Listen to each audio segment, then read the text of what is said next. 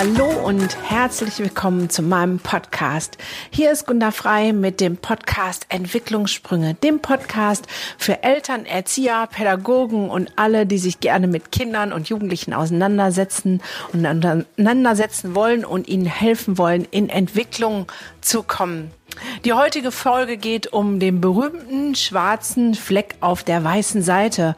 Oder anders gesagt, wie viel Motivation braucht ein Kind und wie viel Lob. Ich wünsche dir ganz viel Spaß dabei und ich freue mich unendlich, dass du wieder dabei bist.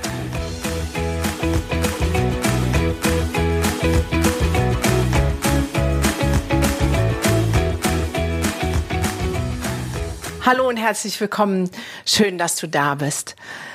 Ja, es gibt ja diese wunderbaren Beispiele, wo ein Lehrer in einer Klasse ein weißes Blatt hochhält und in der Mitte ist ein kleiner schwarzer Punkt und der Auftrag an die Klasse ist, bitte beschreiben Sie, was Sie sehen. Und dann gibt es lange Aufsätze, die über diesen kleinen schwarzen Punkt in der Mitte philosophieren. Und die Statistiken zeigen, dass kaum ein Schüler über das große weiße Blatt irgendwas schreibt, sondern dass der Fokus auf diesem kleinen schwarzen Punkt ist. Und wenn wir ehrlich sind, ist es ja in unserer ganzen Gesellschaft so. Äh, wir hören nur negative Nachrichten. Wenn wir was erzählen, weiter berichten, dann sind es oft die negativen Dinge, die uns auffallen und die wir schnell und gerne weitergeben. Heute will ich mich der spannenden Frage widmen, warum ist das so und muss das so sein oder muss das so bleiben? Weil, wenn wir ganz ehrlich sind und in die Anfänge unseres Daseins zurückgehen, es war nicht immer so. Wir alle sind groß geworden und wer Kinder hat oder mit Kindern lebt, arbeitet, der weiß, es gibt diese Zeit im Leben, wo alles, was ein Kind macht, toll ist, unfassbar großartig und es wird bejubelt und beklatscht. Ich erinnere mich noch genau, als meine Söhne ihre ersten Schritte gemacht haben. Wow, das war wie ein kleines Fest und auf dem Weg zu diesen ersten Laufen war der erste Versuch, sich hinzustellen, wurde, ja, du schaffst das, super. Das heißt, da gab es viel Motivation und Inspiration. Eigentlich die ersten drei Lebensjahre bei allem, was die Kinder können. Wow, sie können sich die Socken ausziehen. Wow, es ist ein Zähnchen da. Wow, es kann ein Stift halten. Wow, es hat einen, einen Strich gemalt mit dem Stift. Wow, es kann alleine den Löffel halten und sich den Möhrenbrei quer durchs Gesicht schieben so viele Wows und so viele glückselige Momente für Eltern und für Kinder, weil sie sehen, ah, oh, Mama findet das toll, was ich mache, dann muss ich davon mehr machen. Wir alle haben genau so laufen gelernt, weil wenn wir einem Kind was laufen lernt, was anfängt, ähm, sozusagen sich hochzuziehen an der Tischkante und die ersten Schritte und Gehversuche macht, wenn wir dann reagieren würden, oh nein, du könntest, also nein, auf gar keinen Fall, wie schrecklich, du darfst nicht laufen laufen lernen. Oder das jetzt natürlich überzogen, aber das, was auch passiert, ist, oh Gott, Hilfe, pass auf, du kannst dich stoßen, nein, Hilfe, da ist eine Kante, oh, du könntest fallen. Aber das machen wir ja gar nicht. Weil wir wissen, zum Laufen lernen gefällt das Fallen dazu. Das heißt, wir machen es genau um, andersrum. Wir bestätigen und sagen, yeah, yippie, cool. Und dann fällt das Kind hin und sagt, oh, nicht schlimm, hast gar nicht wehgetan, nochmal versuchen, du schaffst das, yeah. Das heißt, da gehen wir auf das Negative gar nicht ein. Warum ändert sich das denn so drastisch? Dass wir alle, wenn wir erwachsen sind, nur noch fokussiert sind auf das Negative. Ich muss mich da selber einmal eine dicke Rüppelnase packen. Ja, ich komme nach Hause und ähm, meine Jungs haben hier ihre Aufgaben zu erledigen. Wenn man alleinerziehend ist, muss man alles ein bisschen organisieren und klar sozusagen fokussieren und sagen, du bist dafür verantwortlich, du bist dafür verantwortlich, du bist dafür verantwortlich. Mein großer Sohn zum Beispiel hat die Aufgabe, immer wenn ich nicht da bin, wenn er aus der Schule kommt, jetzt im Winter, mir meinen Kamin anzumachen, damit wenn ich nach Hause komme, es schnuckelig warm ist. So, wenn ich nach Hause komme und das Feuer ist an, dann sage ich nix. Ist ja selbstverständlich, ist ja so abgesprochen komme ich nach Hause und es ist nicht an, dann wieder, ah, warum hast du nicht das Feuer angemacht? Jetzt ist mir kalt. Das heißt, auch da immer auf das Negative fokussiert. Ich will mich da gar nicht ausnehmen. Ich merke nur, wie allumfassend das ist und wie schräg das eigentlich ist, weil dadurch ist er ja nicht unbedingt motiviert, ähm, es besser zu machen. Bei meinem kurzen Sohn kann ich das viel besser, weil der einfach auf Negatives auch so unfassbar negativ reagiert, dass es nur ein Kampf wird. Da belohne ich zum Beispiel die Anstrengungsbereitschaft beim Aufräumen. Da sind die ersten zwei Socken sozusagen schon äh, in den Wäschekorb gewandert und sagt, yeah, zwei Socken hast du schon geschafft, den Rest schaffst du auch noch. Yes. Ihr seht, es ist einfach nur eine andere Herangehensweise, wie ich die Dinge betrachte und benenne. Woher kommt denn nun unser Negativdenken? Leider muss ich feststellen, dass es in unserem System begründet ist. Ich habe den Ordner meines Sohnes letztens hervorgenommen, weil ich was suchte und dann bin ich auf die Kindergartenbewertungen gekommen. Also mein Großer hatte da noch nicht so viel, aber bei meinem Kleinen wurde da ganz viel bewertet. Da wurde ähm, alles angekreuzt. Ähm, man versucht es positiv zu werten mit äh, drei plus oder zwei plus oder aber es gab halt auch Minus. Aber es wurde schon alles kategorisiert und bewertet. Und dann in den Kindergartengesprächen hieß es auch, ja, also das muss sich noch deutlich verbessern. Da ist er noch nicht so gut. Und das und das kann er auch nicht so gut. Da war es vielleicht so Hälfte, Hälfte. Da wurde zur Hälfte gesagt, was ein Kind Gutes kann oder mein Kind Gutes kann. Und zur Hälfte wurde gesagt, hm, also das und das geht aber nicht so gut. Und da fängt es ja auch schon an, das Fokussieren auf das Negative. Wenn ein Kind, das ist eine Rückmeldung, die ich auch in der Praxis ganz oft höre, in dem Stuhlkreis, im Kindergarten nicht still sitzen kann, dann wird ganz viel darüber gesprochen und auch ganz viel darüber gemeckert und Eltern werden einberufen. Aber was dieses Kind alles Tolles kann, was es an Kreativität hat, was es an, an Energie hat, was es an ähm, Spontanität hat, das wird nicht gesehen und nicht gelobt und auch nicht gefördert. Also oftmals. Ich will nicht alle über einen Kamm scheren. Naja, und in der Schule geht es ja so weiter. In dem Interview von, mit der lieben Marilena von dem letzten Podcast ist mir das nochmal so bewusst geworden. Genau.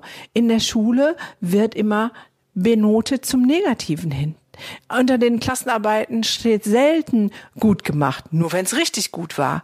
Aber dass das Positive herausgestellt wird, dass die Fähigkeiten benannt wird. Das heißt, unser ganzes Bewertungssystem in Kindergarten und Schule ist darauf ausgerichtet, die Defizite zu sehen. Und dann muss sich ein Lehrer auch nicht wundern, wenn er ein weißes Blatt mit einem schwarzen Punkt hochhält, dass alle einen Bericht über den schwarzen Punkt schreiben und darüber eine Philosophie sozusagen ablassen, weil wir unsere Kinder darauf trainieren. Und jetzt möchte ich dich bitten, dich mal selbst zu überprüfen. Sei mal ganz realistisch, sei mal ganz ehrlich zu dir selbst.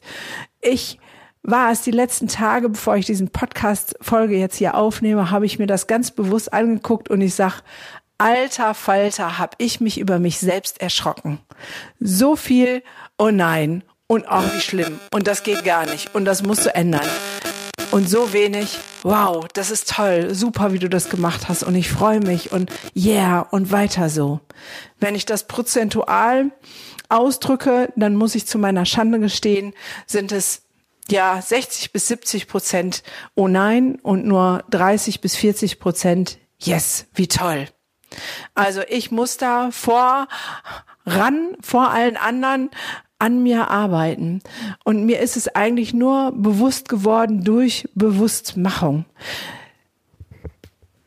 Ich weiß, dass als meine Kinder kleiner waren, mir das viel einfacher gefallen ist. Wahrscheinlich genau aus dem, wie wir das alle so machen. Da haben wir die Idee, sie müssen noch was ganz neu entdecken und was ganz neu entwickeln, neue Fähigkeiten, laufen lernen, sprechen lernen, ähm, den ersten ja Satz, äh, das erste Mal was schreiben und da ist man noch so, ja, es ist was Grundlegendes, was es für das Leben unbedingt braucht, was es gelernt hat.